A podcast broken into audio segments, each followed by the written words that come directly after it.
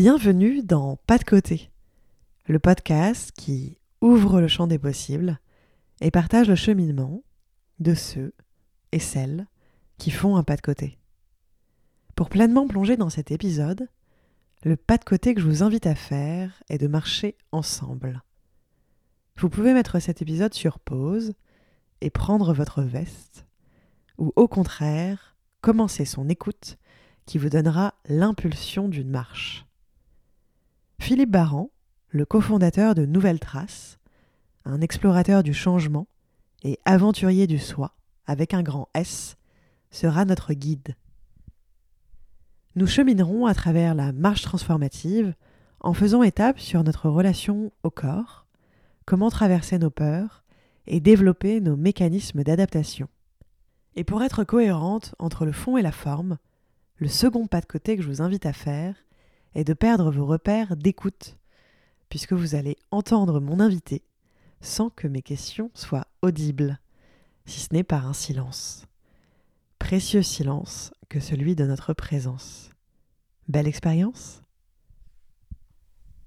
Waouh, déjà c'est chouette, ça me touche beaucoup, c'est très, euh, très très juste. Qu'est-ce que j'ajouterais euh, Je suis un passionné de la vie, du mouvement. Pour moi, le voyage, c'est le mouvement, c'est la, découverte.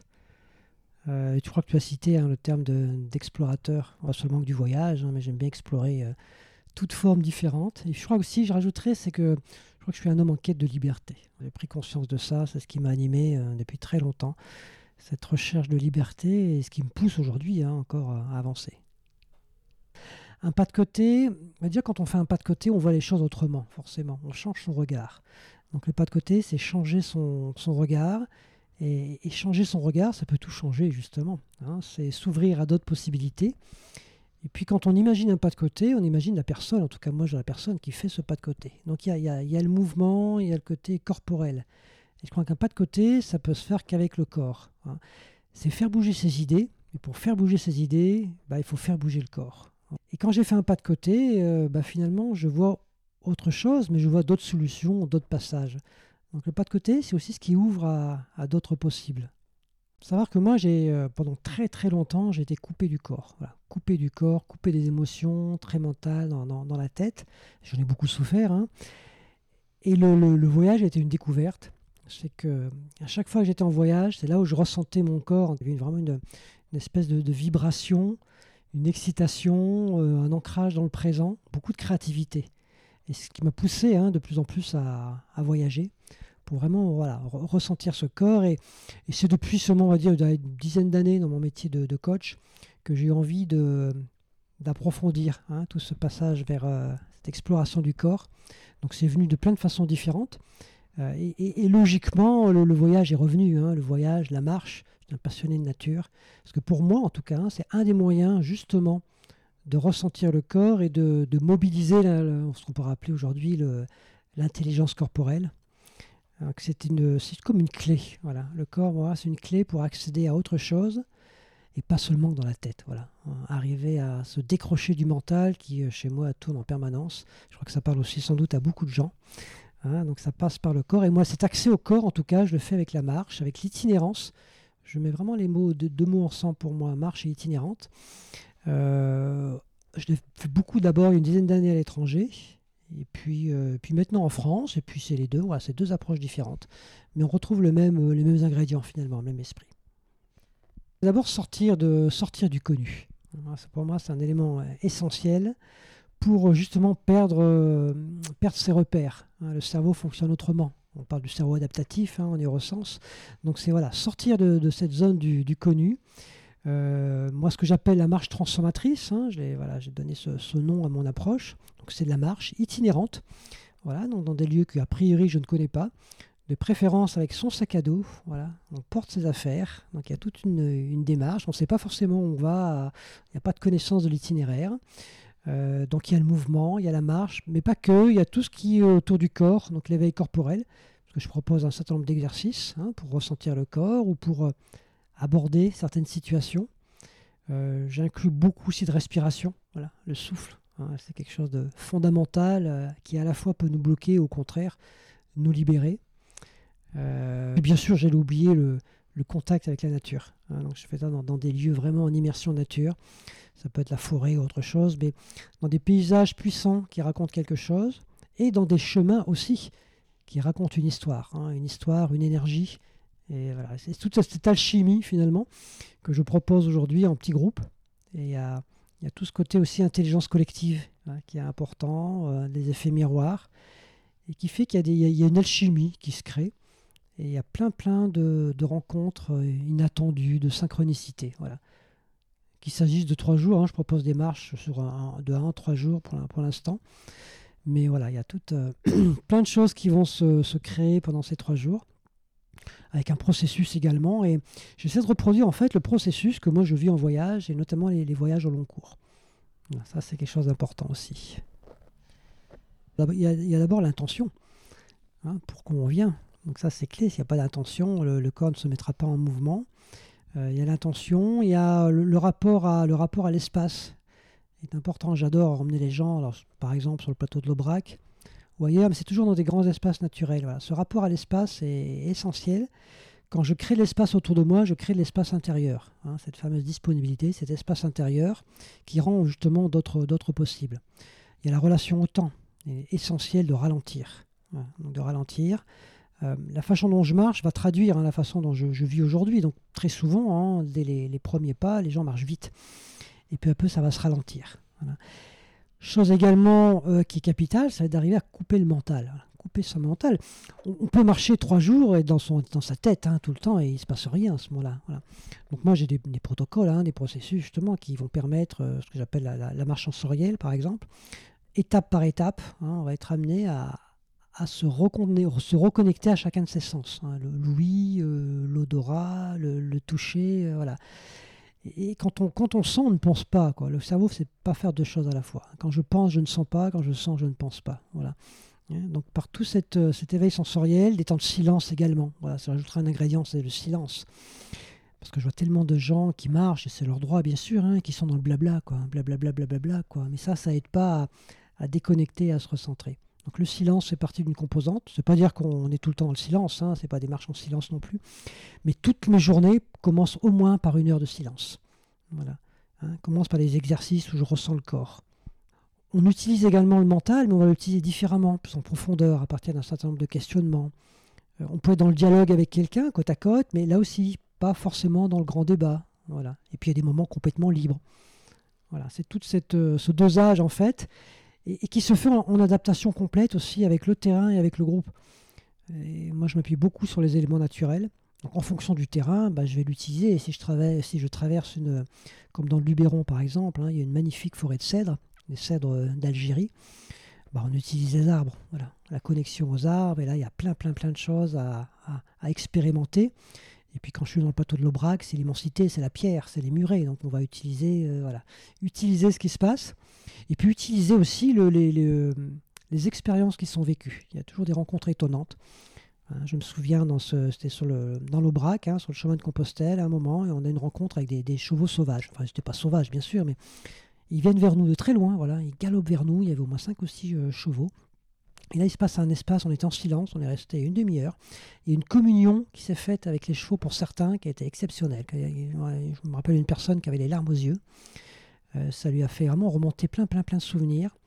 On en a parlé après. Et je suis retourné plusieurs fois à cet endroit. Je n'ai jamais vu de chevaux à cet endroit. Voilà. J'ai plein d'expériences comme ça, des messes en plein air à un moment, des odeurs qui apparaissent. Euh, voilà. C'est le chemin nous envoie plein de la nature, hein, la vie nous envoie plein, plein de signes quand on marche il faut savoir les décoder en fait. Voilà. On, en, passe certainement à côté, puis il y, a ceux qu'il faut arriver à accrocher. On parle de l'intuition. c'est quelque chose que j'essaie vraiment de, développer pour moi et pour les autres. Hein. L'intuition, c'est cette part de soi, une part aussi d'inconscient, et qu'il faut aller, voilà, il faut aller euh, chercher, qui n'est pas forcément accessible euh, tout de suite. Alors Otto j'aime bien un chercheur du MIT hein, qui travaille sur les, processus d'intelligence collective. Hein. il appelle ça la source. Moi, je me connecte à ma source. Il dit la source, c'est pas dans la tête. Hein, la localise au niveau du ventre. Hein. Il faut faire l'effort pour ça. Il faut faire l'effort d'arriver justement de se poser, euh, d'être dans la lenteur, de, faire l'effort de sentir le corps, qui fait qu'à un moment, il y a des choses qui vont émerger. des prises de conscience, ça peut être des actions. J'ai vu des, des, gens qui ont fait des, des, comportements pareils sur des marches, sortir du chemin comme ça, aller sur une crête, avant de s'apercevoir, c'est lui qui me l'a dit, hein, cette personne, c'était le résumé de toute sa vie, voilà, suivre le chemin. Et là, il s'est dit non, je vais sortir du chemin, je vais aller sur la crête. Et ça l'a beaucoup, ça l'a mis en énergie, ça l'a vraiment extrêmement euh, surpris. Donc, euh, ouais, c'est vraiment cet état ouais, de disponibilité, d'aller chercher ce qui est là, sans savoir ce qu'on va trouver. Ça, c'est vraiment important. C'est d'avoir une intention, mais de ne pas avoir d'attente. C'est très, très différent, la différence entre l'intention et l'attente. L'attente va créer sinon des, frustrations. On laissait Nietzsche, euh, Rousseau, effectivement, des grands philosophes qui ont beaucoup, beaucoup marché. Euh, oui, la marche est reconnue scientifiquement. Hein. On sait que le fait de marcher va créer des, synapses, hein, mobiliser des neurones qui vont être euh, différentes. Ça va développer notre cerveau adaptatif, donc notre lâcher prise, notre créativité. Donc il y a énormément de bienfaits effectivement sur les processus créatifs, hein, donc ça ne m'étonne pas. C'est pour ça que moi j'ai voulu utiliser ça et puis même encore aller plus loin. Justement, comme tu l'as dit, c'est vivre un, véritable processus. je suis parti plusieurs fois en voyage au long cours pendant, pendant six mois. Et je me suis aperçu qu'il y avait différentes étapes. Et quand je suis rentré, j'étais différent. Ça a chaque fois été des, des déclics dans ma vie qui ont permis après d'autres choses. Et ça m'intéressait de comprendre ce qui s'était passé finalement. En, croisant avec d'autres euh, personnes hein, qui avaient écrit sur le, sur le sujet, en essayant de croiser avec une approche hein, qui s'appelle aussi le voyage du héros. Voilà. Et ce que j'appelle moi les, les, huit pas de la métamorphose. Et que j'essaie de faire vivre, euh, même, même en voyage de trois jours, on passe finalement parce que quand on part trois jours en, marche, en voyage, il y a un avant, il y a un après, puis un pendant. Voilà. Et à chaque fois, il y a des étapes différentes et que les personnes peuvent vivre aussi de façon euh, à leur, manière, hein, de façon à chaque fois très individualisée.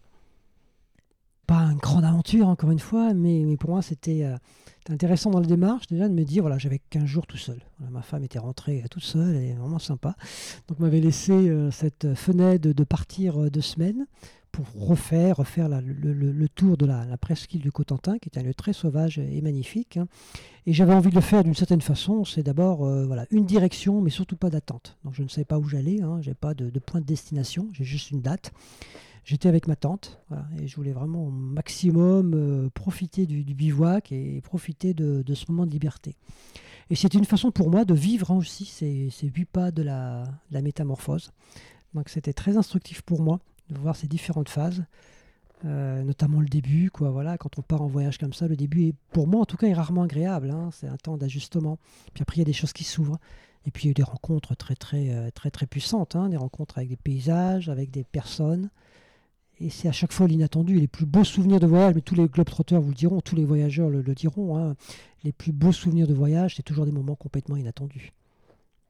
Oui, oui, oui, ça c'était un, voyage très marquant. Ouais. Ça avait été une journée épuisante, le sac était lourd, il faisait très très chaud. Euh, dans une zone où il n'y a, pas beaucoup d'hébergement. voilà, c'est sauvage, heureusement, hein, c'était super. Et, et, le soir, j'avais repéré quand même le seul restaurant du coin. Voilà. Donc j'étais assoiffé, j'arrive, et bien sûr, je réserve jamais. Voilà.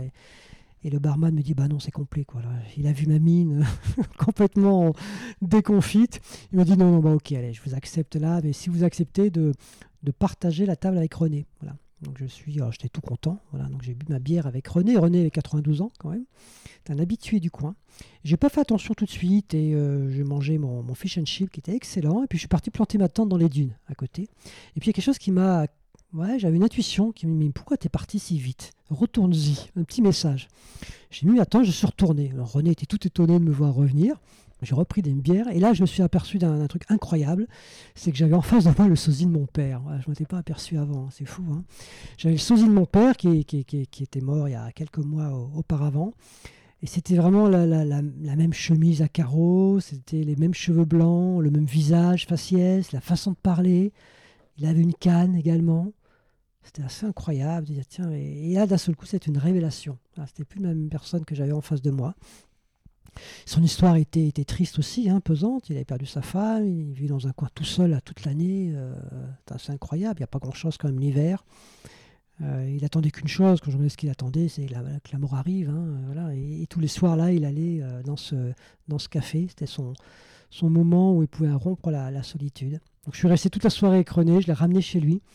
Il boitait comme mon père, il s'appuyait sur mon bras comme le faisait mon père dans les derniers jours. Voilà je l'ai raccompagné jusqu'à jusqu'à sa maison. Ouais, ça, a été un, ça a été un souvenir marquant, hein, cette, cette, soirée avec René. Alors ça a été un chemin contrarié. contrarié. Quand j'étais jeune et ado, j'étais euh, passionné de lecture de Frison Roche. Je voulais être guide, physiquement j'étais un peu frêle, donc peut-être pas être guide, en tout cas je voulais travailler dans le secteur de la montagne. Je voulais surtout être journaliste. Pour moi, journaliste, c'était Albert Londres, c'était euh, voilà, c'était les grands, les grandes chevauchées au bout du monde, c'était Tintin bien sûr. Voilà, j'avais cet idéal. Euh, et ça, j'étais plus cadeau. Hein, j'étais ouais, au moment de choisir, euh, choisir sa voie professionnelle. Et comme il faut bien suivre ses rêves, hein, n'est-ce pas Voilà, j'ai fini banquier. à 22 ans, j'étais banquier surendetté en plus. Donc, bon. Alors, je suis pas resté banquier longtemps, heureusement. Hein. Au bout de deux ans, c'était trop, mais je suis resté surendetté quand même pendant dix ans après.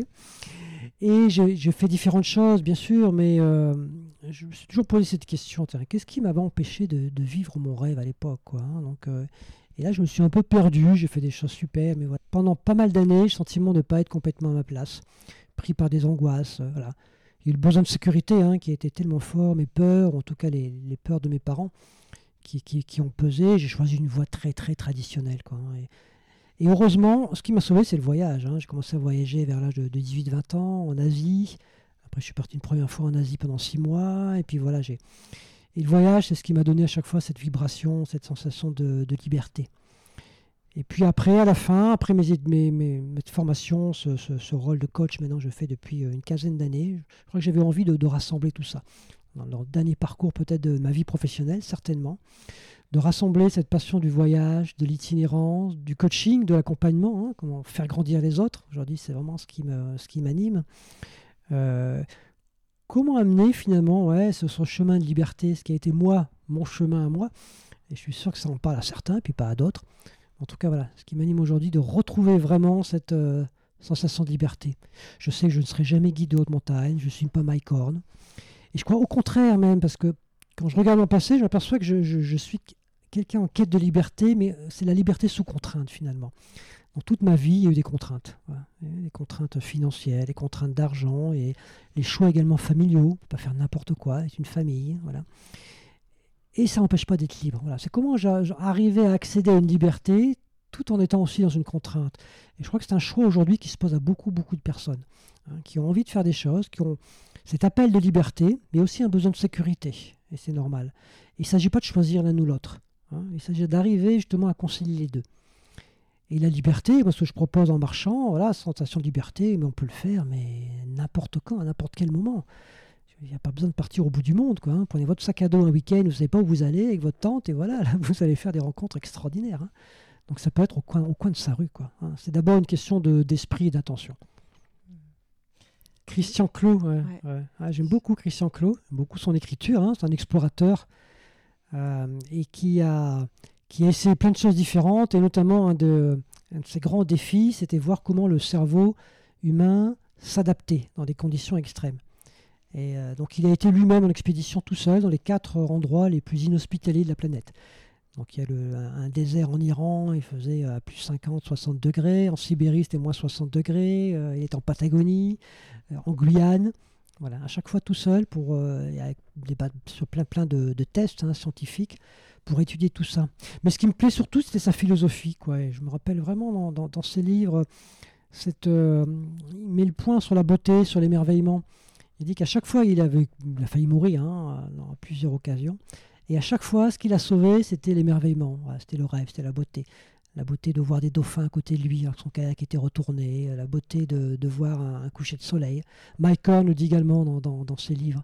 Dans les moments les plus difficiles, qu'il a raccroché à un moment, c'était cette beauté, et notamment la, beauté de la nature. Et moi, la beauté, je, l'ai eu au, rêve. Et aujourd'hui, on a besoin de rêver. Quoi, hein. ce, qui, ce qui nous fait avancer, c'est le, le rêve on, avance avec nos peurs. Hein. il y a des gens qui m'ont dit Ouais, mais vous êtes parti six mois comme ça, là, en famille, en Amérique du Sud, c'était courageux. Que non, mais je ne suis pas courageux. Quoi. Au contraire, j'ai vécu avec mes peurs pendant, toutes des, années, elles sont encore là. Et le courage, c'est pas de, s'affranchir de ses peurs, hein, mais c'est d'avancer avec ses peurs quand même. Je crois qu'on a besoin aujourd'hui de retrouver aussi cette forme de courage. Et ok, il y a des peurs. Et plutôt que de se renfermer, comme on voit autour de nous, hein, euh, de, de se renfermer dans, dans ses croyances, de se renfermer sur soi, dans ses modes de pensée. Ok, il y a la peur de l'inconnu, mais j'y vais, quoi, là. J'y vais et j'accepte, j'accepte cette zone de, chaos et d'incertitude, en tout cas. en faisant confiance. Moi, les voyages, ça m'a apporté le plus, c'est la, confiance. La confiance dans la vie, la confiance en moi, la confiance dans les autres. C'est les amener justement hein, dans un cadre différent. Ça passe par l'expérience vécue. Encore une fois, on dit le corps. Le corps, c'est quoi? C'est l'expérience vécue. Hein. donc c'est pas les, c'est pas dans une salle simplement avec des, avec des slides et des paperboards. Hein. Mais il faut se confronter à l'incertitude. se confronter à l'incertitude pour, pour, pour, ressentir ce que ça fait. et, et euh, et la confiance, il y a une grande euh, illusion dans la confiance, c'est qu'on confond le sentiment et l'acte de confiance. J'ai confiance ou je fais confiance. Hein. Et euh, l'illusion, c'est de croire qu'il faut passer le sentiment avant l'acte. C'est quand j'ai confiance, je vais faire des choses. Voilà, il y a des gens qui, voilà. Et moi, je connais des gens autour de moi qui ont envie de changer de vie, mais non, non c'est pas le moment, je suis pas prêt, etc. Le problème, c'est qu'ils seront jamais prêts, quoi. Ils feront jamais. Hein. Et en fait, c'est inversé. Inverser ça, c'est placer l'acte de confiance avant le sentiment de confiance. Donc ça veut dire agir, encore une fois, même si j'ai peur. Donc se, mettre dans des, situations d'incertitude. Et après, ce qui est intéressant avec des entreprises, c'est le feedback derrière ou des particuliers. Qu'est-ce que ça m'a fait Qu'est-ce que, qu'est-ce que j'apprends? Le cerveau apprend très vite. Quand j'étais confronté à une situation d'incertitude où je pense ne pas y arriver, ça change tout après. Je me rappelle d'une marche avec Sarah dans le, un chemin qui s'appelle Chemin de la Liberté, hein, un chouette chemin c'est les Huguenots hein, qui ont fui la persécution en France au 15e, 16e, 15e siècle, donc qui ont traversé, qui sont partis de, de Mérindol dans le Vaucluse pour remonter jusqu'à la Suisse. Et la première étape est, assez dure, il y a 700 mètres de dénivelé. Elle n'était pas physique, elle n'était pas, voilà, pas, en bonne condition, donc euh, ça a été dur pour elle. quoi. Et euh, on, sentait vraiment qu'elle prenait sur elle, etc., mais elle avait envie d'y aller. quoi. Et pendant les trois jours, elle a vécu des choses extraordinaires. Et ça y est, je l'ai fait. quoi. Il y, a, quelque chose qui a basculé. Je suis capable de faire ça. Si je suis capable de faire ça, je suis capable d'affronter d'autres situations dans la vie. Voilà. Il faut passer par là. Quoi. Encore une fois, c'est pas dans la tête, c'est vraiment par l'expérience. Et après, par, par le ressenti aussi. Voilà. C'est mobiliser l'intelligence du corps. Quand on est en expédition, qu'est-ce qui se passe On est confronté à des, euh, imprévus hein, et il faut prendre des décisions ensemble. Les décisions, souvent, c'est pas qu'avec la tête, hein, parce que sinon on reproduit l'existant mais c'est de sentir quelle est la bonne décision. Hein, tu parlais d'intuition tout à l'heure.